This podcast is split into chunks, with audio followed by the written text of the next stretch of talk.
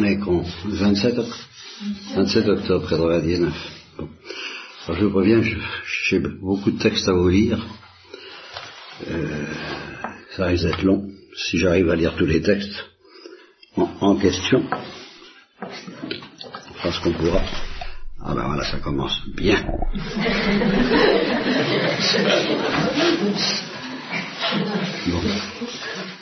Alors, euh, premier texte, un petit rappel de la prière de mon enfance. Euh, prière du soir que vous connaissez par cœur, enfin on va la redire, hein, avec une petite précision. Il s'agit du péché. Alors nous allons ajouter le péché d'orgueil, source éternelle de lumière, Esprit Saint, dissiper les ténèbres qui me cachent la laideur et la malice du péché d'orgueil.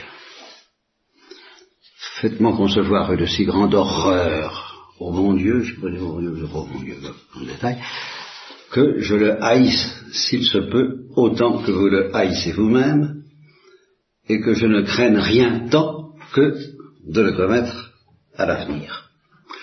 Alors, à partir de là, je voudrais vous parler de la voie d'enfance. Et essayer de préciser, théologiquement, si c'est possible, ce que c'est que la voie d'enfance. Ça fait des années que j'essaie, mais j'y suis encore jamais arrivé. Alors, j'ai bien de la présomption d'espérer faire avancer les affaires, mais enfin, euh, si j'avais plus de présomption, j'aurais plus de force. Alors, allons-y. Bon, alors je, donc il va y avoir une série de textes d'abord sur la voie d'enfance, des textes comme ça, des textes, des textes. Alors, euh, ça commence par la lettre à Marie du Sacré-Cœur, des textes que vous connaissez pour une grande part. Quelques-uns vous connaissez peut-être moins. Alors, dans la lettre à Marie du Sacré-Cœur, mes désirs du martyr ne sont rien. Ce ne sont pas eux qui me donnent la confiance illimitée que je sens dans mon cœur. Je sens des richesses spirituelles qui rendent injuste. Je, je, bon, je sens bien que c'est pas ça du tout qui plaît au bon Dieu dans ma petite âme. Ce qui lui plaît, c'est de me voir aimer ma petitesse et ma pauvreté. C'est l'espérance aveugle que j'ai en sa miséricorde. Voilà mon seul trésor. Ma soeur chérie, je vous en prie, comprenez, votre petite fille, comprenez que pour aimer Jésus, être sa victime d'amour, plus on est faible, sans désir ni vertu, plus on est propre aux opérations de cet amour transformant, consumant et transformant. Le seul désir d'être victime suffit. Mais il faut consentir à rester pauvre et sans force. Et voilà ce qui est difficile. C'est tel qu'il dit. Car le véritable pauvre d'esprit, où le trouver? Faut chercher bien loin, a dit le psalmiste. Il dit pas qu'il faut chercher parmi les grandes âmes, mais bien loin, c'est-à-dire dans la bassesse, dans le néant.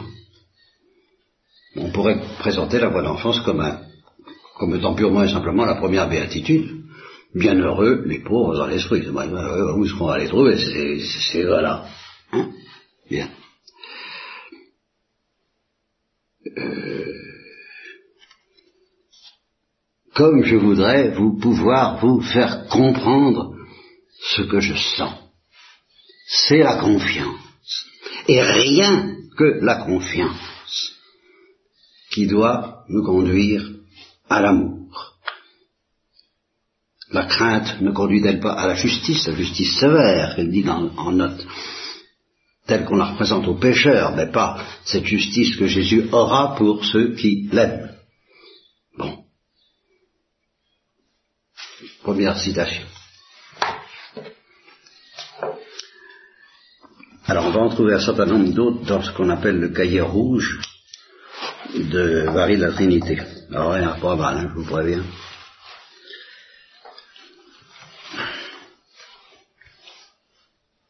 Bon. Un jour, je manifestais de l'orgueil en refusant de reconnaître les torts qu'elle me reprochait. À ce moment, la cloche nous appelant à une réunion de la communauté, nous nous quittâmes brusquement. Peu après, je compris que je fait de la peine. Et m'approchant d'elle, je lui dis simplement, j'ai été bien méchante tout à l'heure. Aussitôt, je vis ses yeux se remplir de larmes. Me regardant avec beaucoup de tendresse, elle me dit, si vous saviez ce qui se passe en moi. Non, jamais j'ai éprouvé si vivement avec quel amour Jésus nous reçoit quand nous lui demandons pardon après l'avoir offensé. À peine commenciez-vous à, m'exprimer votre repentir que mon cœur s'est ému, et j'ai senti pour vous plus d'amour qu'auparavant. S'il en est ainsi de moi, pauvre petite créature, que doit éprouver le bon Dieu quand le pécheur revient vers lui? Plus vite encore que je ne l'ai fait, car lui il n'attend pas que les paroles sortent de vos lèvres. Au premier mouvement du cœur repentant, non seulement il pardonne, il oublie. Et il rend son amour au pécheur, mais il l'aime bien davantage encore qu'avant sa faute. Ah, si j'étais seul, je sangloterais. C'est trop d'amour. Deuxième citation. On va voir le texte, bien. Troisième citation. Alors celle-là, vous la connaissez bien, mais on va leur dire, hein. Bon. Alors il s'agissait de, ben, de Marie de la Trinité qui avait des scrupules au sujet de la chasteté, la pureté. Et je dis, c'est étonnant comme les âmes perdent facilement la paix à propos de cette vertu. Le démon n'ignore pas, c'est pourquoi il les tourmente tellement à ce sujet. Et pourtant, alors, carrément, il n'y a pas de tentation moins dangereuse que celle-là. Alors, vraiment, le, moyen de s'en délivrer, c'est de les regarder avec calme, ne pas s'en étonner, encore moins les craindre. Habituellement, à la première attaque, on s'épouvante, on croit que nous est perdu. C'est justement de cette peur, de ce découragement dont le diable se sert pour faire tomber les armes. Pourtant, alors voilà le texte que vous connaissez bien, soyez sûrs qu'une tentation d'orgueil est bien plus dangereuse, et le bon Dieu bien plus offensé quand on y succombe que lorsqu'on fait une faute même grave contre la pureté. Car il a égard à la fragilité de notre nature pervertie. Tandis que pour une faute d'orgueil, il n'y a pas d'excuse. Et c'est cependant une faute que les hommes commettent souvent et facilement, sans s'en inquiéter. Une tentation d'orgueil devrait être crainte plus que le feu, tandis qu'une tentation contre la pureté ne peut qu'humilier notre âme, et par là lui faire plus de bien que de mal. Euh, troisième citation. Quatrième citation.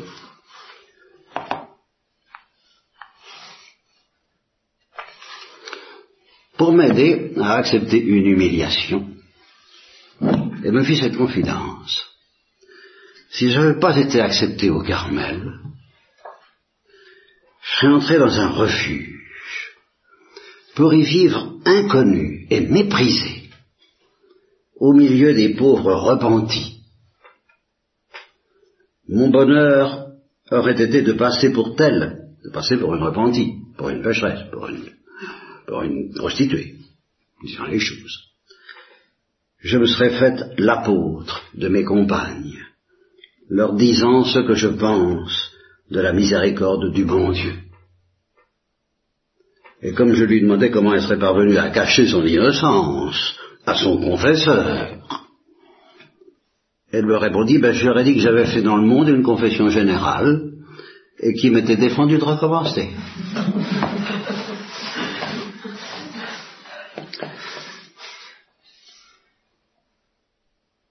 Un jour que je lui je manifestais mon désir d'avoir plus de force et d'énergie pour pratiquer la vertu, Elle reprit, si le bon Dieu vous veut faible et impuissante, comme une enfant, croyez-vous que vous aurez moins de mérite?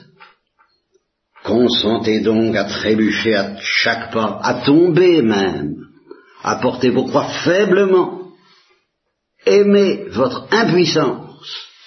Votre âme en retirera plus de profit que si porté par la grâce, vous accomplissiez avec élan des actions héroïques qui rempliraient votre âme de satisfaction personnelle et d'orgueil. Celle-là, je la retiens parce que il faudra y revenir si j'ai le temps et la force d'aller jusqu'au bout de cette conférence. Elle est importante, vous savez, pourquoi. Euh, énième citation. Ah oui. Ah, si j'avais pas la foi, dit-elle, jamais je ne pourrais supporter tant de souffrance. Alors ça, c'est trois jours avant sa mort. Jamais je ne pourrais supporter tant de souffrance. Je suis étonné qu'il n'y ait pas davantage parmi les athées qui se donnent la mort. Ben, euh, actuellement, d'après le témoignage d'une infirmière de Nancy, quand on voit toutes les, il y a un suicide par jour à peu près qui arrive dans les urgences, et surtout parmi les jeunes. Bien. Encore utilisation Ah oui. Alors ça c'est Marie de la Trinité qui parle. Ah, que de grâce je lui dois, ma Thérèse, surtout celle de mettre mon âme dans la pleine vérité de sa petite voix de confiance et d'abandon. Ainsi cette nuit, je pensais qu'elle avait la grippe, et une grippe dangereuse. Bon. Ainsi cette nuit, je pensais que je pourrais bien mourir de cette grippe. Eh bien, je me sens toute préparée à la mort. Non pas par moi, j'en suis bien incapable, mais j'ai la persuasion qu'au dernier moment, le bon Dieu me donnera tout ce qui me manquera. Voilà. Encore une citation.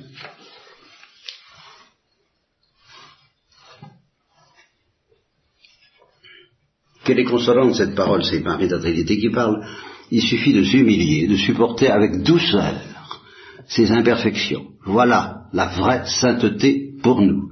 Et alors elle ajoute ceci, quel saint canonisé a jamais parlé comme ça Nous autres, me disait-elle, alors ça, euh, Thérèse, nous ne sommes pas des saintes qui pleurons nos péchés. Nous nous réjouissons de ce que ces péchés servent à glorifier la miséricorde du bon Dieu. Et Barry de ajoute, son livre est pire que l'imitation. Chaque fois que je l'ouvre, je recueille une grâce. Continuons. Alors elle dit que Barry dit, bon ben, un, trait qui me fait le plus bien, c'est le premier où elle me comparait à un petit enfant au bas de l'escalier de la perfection. Alors elle dit, bon bah j'attends en paix le jour bienheureux où Jésus descendra lui-même pour m'emporter dans ses bras. À ce moment-là, me disait Thérèse, serez-vous plus avancé d'avoir gravi cinq ou six marches par vos propres forces? Est-il plus difficile à Jésus de vous prendre au bas plutôt qu'à la moitié de l'escalier? Il y a encore un avantage pour vous, à ne pas pouvoir monter, c'est de rester toute votre vie dans l'humilité. Tandis que si vos efforts étaient couronnés de succès, vous ne feriez pas pitié à Jésus. Il vous laisserait monter toute seule. Et il y aurait tout à craindre que vous ne tombiez dans la complaisance en vous-même. Ça, c'est le deuxième texte que je garde pour la suite de la conférence, si j'ai le temps et la force de le faire. Suite des citations. Alors, toujours Thérèse, il suffit de s'humilier, de supporter avec douceur ses imperfections. Voilà la vraie sainteté pour nous. Ou bien encore pour moi, j'éprouve une grande joie, non seulement quand on me trouve imparfaite, mais surtout quand je sens que je le suis. Bien. Encore. Continuons.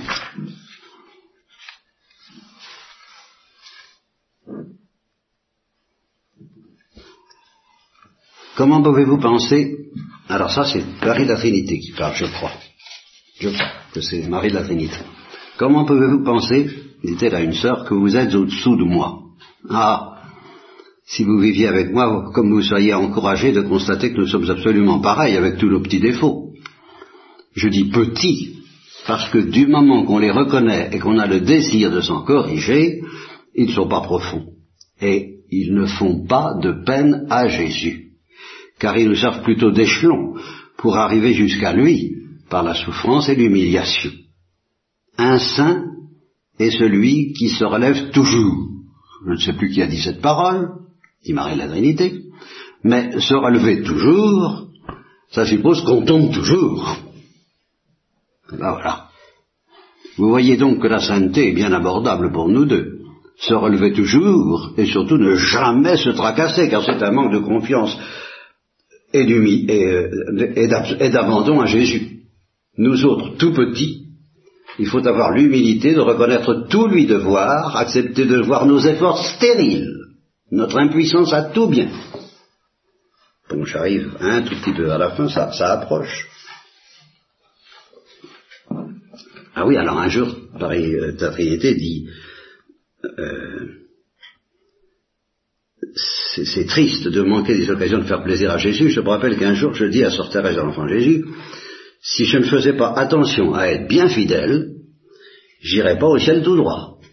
C'est pas ça, me répondit-elle. Oh, c'est pas ça du tout. Le bon Dieu est si bon, qui s'arrangerait de façon à ce que vous iriez tout de même. Mais, euh, euh, oui, vous iriez tout de même. Vous, vous ne perdriez rien. Mais c'est lui qui perdrait de l'amour. Elle me dit ces paroles avec un accent si pénétré qu'elles me firent plus d'effet que si elle m'avait dit que je me donnerais.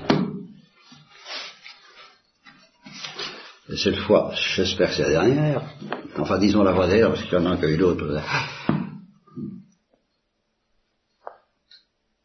Euh, ah ben oui. Alors elle dit, elle dit que la petite voix, la voix d'enfance, n'est pas appréciée de tous les carmels.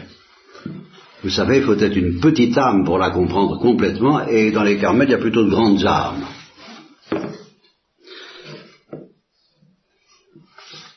Et enfin ceci, je crois que c'est vraiment la dernière.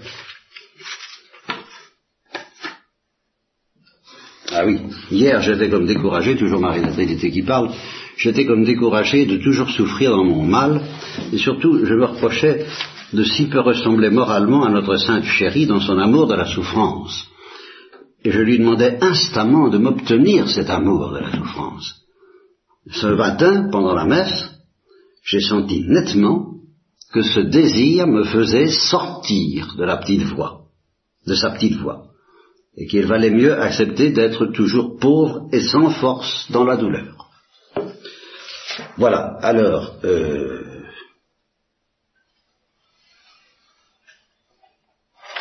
là-dessus, j'ai une dernière citation qui n'est plus ni de Thérèse l'Enfant Jésus, ni de, de Marie de la Trinité, mais d'une inconnue, je suppose être une carmélite, mais j'en suis pas sûr. Certaines d'entre vous le connaissent, ils s'en souviennent peut-être pas. Il est très impressionnant parce que je le trouve extraordinairement thérésien.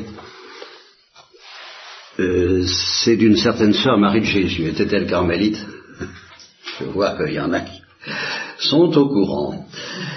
Euh, je ne sais pas si elle était carmélite ou Clarisse ou quoi que ce soit. Elle est mystérieuse pour moi parce que j'ai fait des recherches pour savoir qui c'était. Tout ce que je sais, je vous le dis là, sœur Marie de Jésus, décédée le 11 décembre 1953. Alors je lis le texte. Il m'a fait comprendre, c'est Jésus, que je devais non seulement ne pas désirer le succès que je lui abandonne, mais encore accepter de tout mon cœur, avec paix et douceur, d'être une vaincue jusqu'à ma mort. Toute gloire pour lui seul. Mais pour sa joie, je ne déposerai jamais les armes de l'amour. La perfection ne consiste pas à ne point tomber. La sainteté est aussi bien pour les âmes qui tombent sans cesse pourvu que ce soit par faiblesse, par surprise. Mais il faut qu'elle l'accepte joyeusement, qu'elle se réjouisse sans mesure d'avoir paru aux yeux des autres ce qu'elles sont en réalité. Il faut qu'elles oublient tout de suite qu'elles ont failli pour se perdre en Dieu, la sainteté par excellence, qui veut être leur sainteté. Je ne suis que lacune, défaillance, impuissance, misère, mais c'est précisément là qu'est ma sainteté. Jésus m'a montré ce grand secret, si simple, si doux, si toutes les pauvres âmes comme moi pouvaient le comprendre. Mon orgueil, mais c'est ce qui bâtit mon humilité. Comme le disait Mariam, la petite arabe, l'orgueil peut être une grande grâce parce que les orgueilleux sont obligés de s'humilier davantage, de poser des actes d'humilité plus profonds. Ou alors, ou alors, ou alors il se passe des choses dont nous parlerons tout à l'heure que je l'espère et le crains. Bien, parce qu'il y a plusieurs sortes d'orgueil. La pierre que les hommes rejettent, Dieu en fait la pierre d'angle. Pourquoi de longs chemins Lorsqu'il s'en offre un de si court, être petit et pauvre, croire éperdument, se laisser aimer, se laisser prendre tout entière. Avec la vue de mon échec total, il me montre d'une façon inexprimable, surnaturelle, tangible, que là où j'échoue, lui triomphe. Puisqu'il n'y a plus rien à attendre de moi, puisque je ne peux pas l'aimer comme je le désire tant, puisque je gâche tout, eh bien, à lui la place. Oui, je me sens m'évanouir de plus en plus, et je le regarde tout libre s'aimer en moi, et ma passion de diminuer, de m'effacer, de disparaître grandit. La vraie solitude, c'est bien celle où le moi meurt d'inanition. Il faut le vouloir comme Dieu le veut et rester là, accroché à l'immeuble.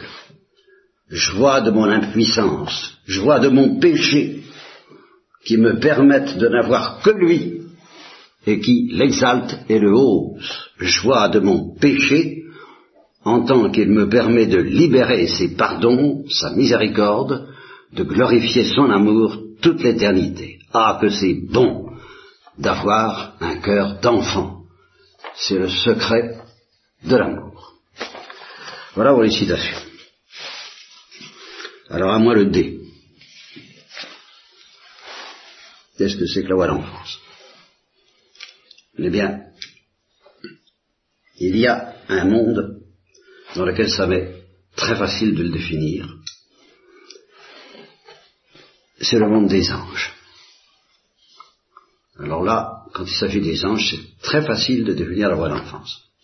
Parce que tous les anges ont été créés dans la charité, que les théologiens appellent parfaite, mais qui n'est pas tout à fait parfaite, parce que justement il lui manque quelque chose que nous allons préciser tout de suite. Mais dans ce premier instant de la vie des anges, ils sont donc, ils brûlent de charité, et ils sont dans une humilité qu'on peut dire parfaite, ils sont parfaitement humbles, tous. Il n'y a pas une seule différence, un seul, l'ombre d'une vertu supérieure chez un, ange que chez un autre, sauf qu'il y a une intensité de charité plus ou moins grande dans leur nature, bon, ça est traditionnel, très bien, mais enfin, il, euh, il est possible que Lucifer avait à ce moment-là été créé dans un état dans un acte de charité plus brûlant, plus intense que celui de Saint Michel, par exemple. C'est pas du tout exclu. Bon, alors, dans, ce premier instant, donc, euh, humilité parfaite. Là, qu'est-ce qui s'est passé? Là, il s'est passé qu'au deuxième instant, ou au premier instant, ils ont tout de suite vu qu'il y aurait un deuxième instant parce qu'ils ont été en face bah, de ce que j'appelle le gouffre de l'amour infini. Et que là, ils ont vu qu'ils n'étaient pas encore dedans. Ah, vient. Il fallait faire le saut. Pour se, se, laisser emporter, pour se laisser noyer, pour se laisser engloutir, dévorer, mourir d'une certaine façon, pour ressusciter aussitôt, mais tout de même, dans le gouffre de l'amour infini. Et alors là, ben, il faut croire que ça va poser, ça va poser un problème.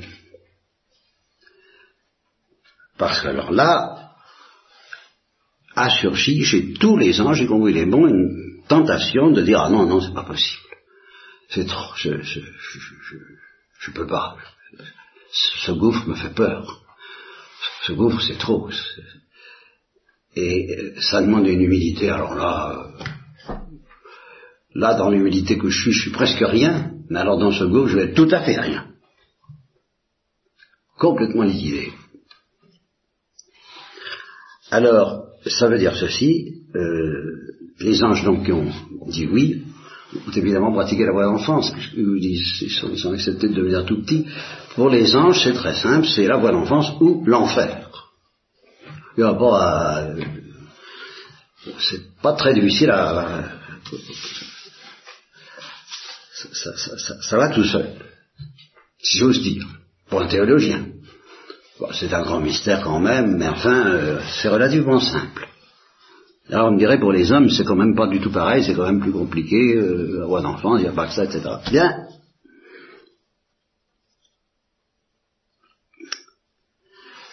Une question. Est-ce que la voix d'enfance est une invention de Thérèse de l'Enfant Jésus?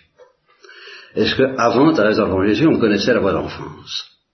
Alors on peut en discuter, on peut se demander si Gréon de Montfort l'a pressenti, on peut se demander ce qu'il en était de Saint-Jean de la Croix Là, je me le suis beaucoup demandé, on peut se demander euh, euh, euh, des tas de choses. Mais ce que j'ai découvert, qui m'a sauté à la figure et que j'aurais pu, j'aurais dû pouvoir vous dire depuis longtemps, c'est que de l'aveu même de Thérèse, la voix d'enfance date de toujours, disons, date de Jésus-Christ. Et pas seulement à cause de la parole du Christ sur les enfants, si vous ne vous convertissez pas pour devenir comme des enfants, mais pour des raisons, pour une raison bien plus précise que nous allons, bien plus explicite que nous allons regarder de près, et que la, la, la, et, que d'après Céline, sœur Geneviève, euh, elle date en effet de, de l'Évangile.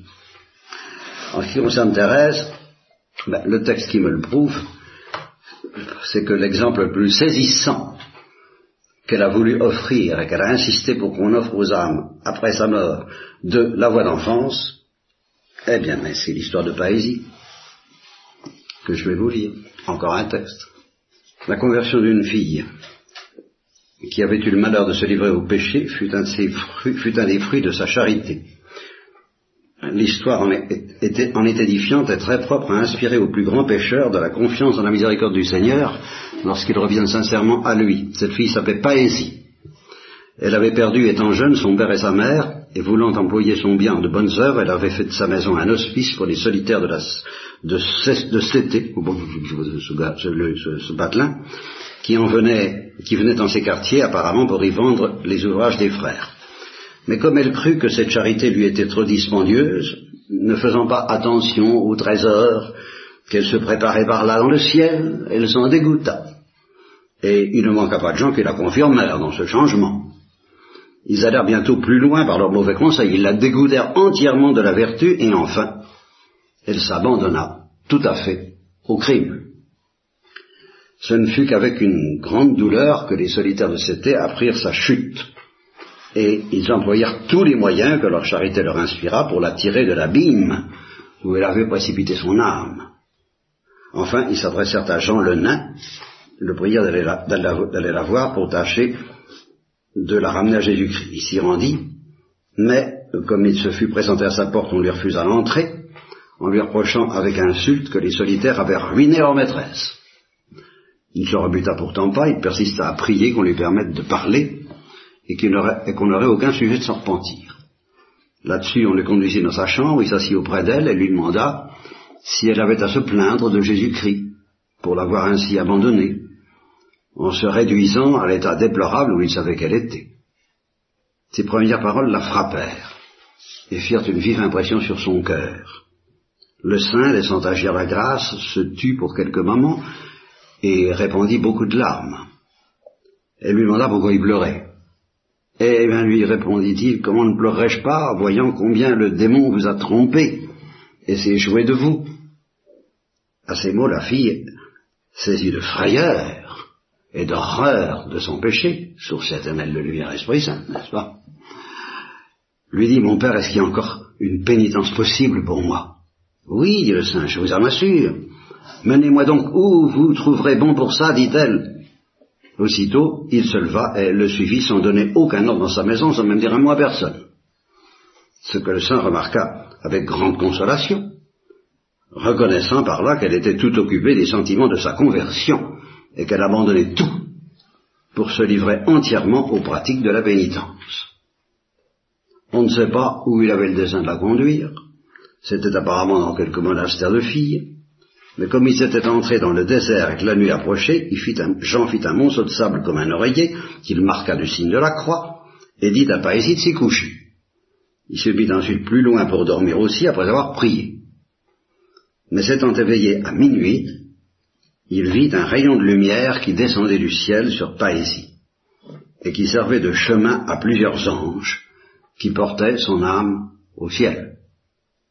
Dans la surprise où il fut de sa vision, il se leva aussitôt, fut à la fille, qu'il poussa du pied pour voir si elle était morte, et trouva effectivement qu'elle avait rendu son âme à Dieu. En même temps, il entendit une voix miraculeuse qui lui dit, sa pénitence d'une heure a été plus agréable à Dieu que celle que d'autres font pendant longtemps, parce qu'ils ne la font pas avec autant de ferveur qu'elle. Thérèse disait surtout, surtout, racontez bien cette histoire de la pénitente convertie au dernier moment, c'est là tout ce que je sens. Car si j'avais commis tous les crimes du monde, j'irais avec la même confiance me jeter les bras, le cœur brisé de repentir dans la miséricorde de Jésus. Et, pour confirmer ça, Sœur Geneviève, Céline, qui avait bien compris, très bien compris, justement que euh, un des points essentiels, névralgiques, et je vais essayer de dire pourquoi, de la voie d'enfance telle que l'enseignait Thérèse, c'est qu'on va au ciel directement sans passer par le purgatoire, dans cette voie. C'est qu'elle disait, on dit toujours la voie d'enfance, disait Geneviève, on pourrait tout aussi bien dire la voie du bon larron. C'est la même chose. C'est la même profondeur, c'est le même mouvement. Alors, euh, il reste à demander, et, alors nous Eh bien nous, euh, alors vous noterez que pour Paésie, comme pour le bon larron, ben c'était la voie d'enfance ou l'enfer, comme pour les anges. Et qu'il y a quelque chose de cette profondeur dans la voie d'enfance. C'est que son alternative, d'une certaine manière, est l'enfer. Alors et nous, alors nous, alors nous, qu'est-ce qu'on va là Eh bien nous, il y a le purgatoire, évidemment, il y a le purgatoire. Il y a, il y a, une solution intermédiaire entre le ciel et l'enfer, une solution extrêmement pratique et lamentable, qui s'appelle le purgatoire. C'est le purgatoire, bon, mais euh, théologiquement, le purgatoire s'explique surtout par le péché originel. C'est ce qui fait la grande différence avec les anges.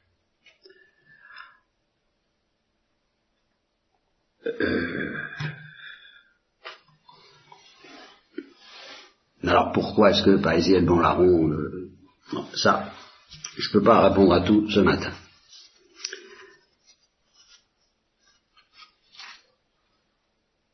Simplement, je dirais que dans l'esprit de Thérèse et dans la tradition de l'Église, effectivement, il y a tout de même deux sortes de saints, enfin deux sortes de, oui, les, saints, les saints en général, bon, euh, ne font pas de purgatoire. Bien. Ça veut dire qu'ils font leur purgatoire sur la terre. Mais ils n'échappent pas au purgatoire. Personne n'échappe au purgatoire, même Thérèse de l'Enfant Jésus, ni Baésie, ni le bon larron, Simplement, euh, a fait son purgatoire en une heure. Très bien, justement. Parce qu'elle a fait un purgatoire d'une heure. Une heure, une heure de terre, ce qui n'est pas du tout la même chose qu'une heure de purgatoire. Parce que alors là, si nous reparlerons un, peu du purgatoire tel que l'a vu Marie de la Trinité, c'est une autre, une autre histoire. Dans, le purgatoire tel que l'a vu Marie de la Trinité, et même dans les souffrances uniquement par la soif de Dieu, euh, une heure égale un siècle. Il faut compter à peu près ça. De, notre, de notre, psychologiquement, ça fait l'effet d'un siècle. Bon, alors, une autre histoire. Non, mais ça, une heure de, de la Terre, pour poésie. Alors, il y a deux sortes d'âmes qui ne font pas de purgatoire euh, après la mort, parce qu'elles le font sur la terre. Mais alors, s'il s'agit donc de ces âmes, des, saints, eh bien, il y a, d'après Thérèse d'Enfant Jésus, et c'est ça que théologiquement,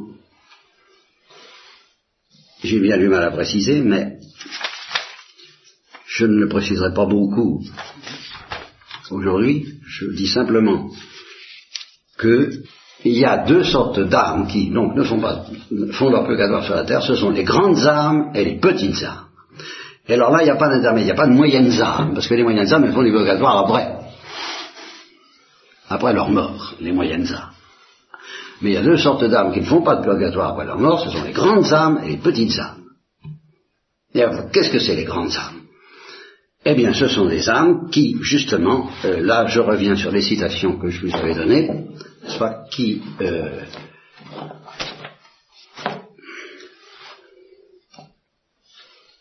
portées par la grâce, les grandes âmes sont des âmes qui, portées par la grâce, accomplissent avec élan des actions héroïques, qui, malheureusement, les remplissent d'une satisfaction inconsciente alimentant un certain orgueil non moins inconscient.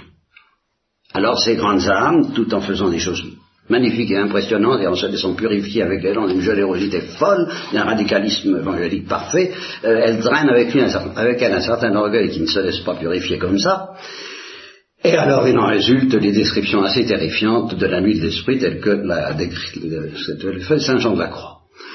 Alors au terme de ces purifications, et seulement au terme de ces purifications, alors elles ont assez d'humilité, leur orgueil est, assez nettoyé, liquidé, bah, mais alors à grand renfort de, souffrances terrifiantes et de nuits épouvantables et d'agonies bizarres, comme dit Grillon de Montfort, au terme de cette longue purification, les grandes âmes se laissent envahir par euh, le gouffre de l'amour infini qu'elles recherchaient jusqu'à présent, mais avec des impuretés qui les empêchaient d'entrer dedans. Au terme de ces grandes purifications, elles s'entrent enfin dans le gouffre d'amour infini, et Saint Jean de la Croix décrit avec, avec ravissement l'état dans lequel ça met, il décrit ça, le mariage spirituel dans la vie flamme, c'est une splendeur. Bien. Et les petites âmes? Eh bien, les petites âmes sont celles qui n'attendent pas les purifications pour se jeter dans le gouffre de l'amour infini, comme un enfant ou comme un pécheur, comme le bon larron ou comme un enfant, et qui dès le point de départ, et alors qu'elles sont encore très impures à toutes sortes de points, reçoivent la lumière, l'appel et le secret nécessaire pour se jeter dès le début dans le gouffre de l'amour infini. Et alors là, il en résulte tout ce que nous avons lu, c'est-à-dire que tout se passe avec une extraordinaire douceur, et dans un climat très différent, y compris des purifications nécessaires, y compris le purgatoire que Thérèse elle-même a, subi.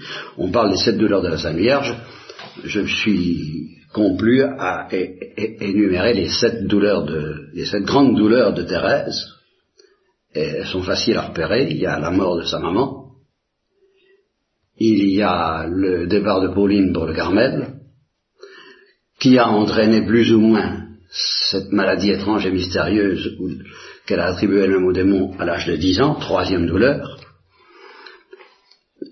la, queue de la comète, c'est-à-dire les séquelles de cette maladie qui lui a 10 ans, sont traduites par la maladie des scrupules, le martyr des scrupules, quatrième douleur, qui ont duré, qui ont duré je crois, je ne sais pas si c'est pas trois ans, je n'en sais rien, en tout cas au moins trois mois.